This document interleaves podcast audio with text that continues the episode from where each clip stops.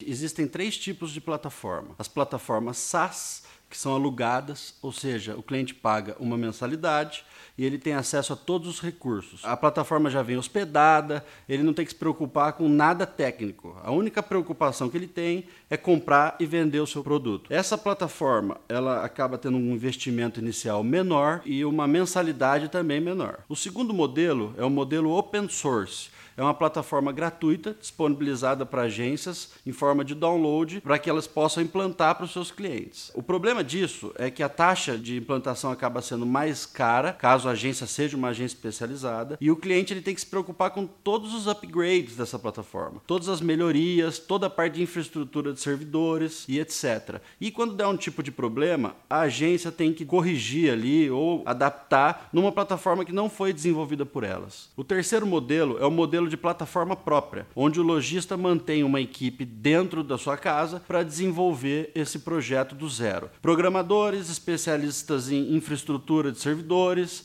e etc. O custo é infinitamente maior, o prazo para entrega desse projeto também é maior. Sucesso!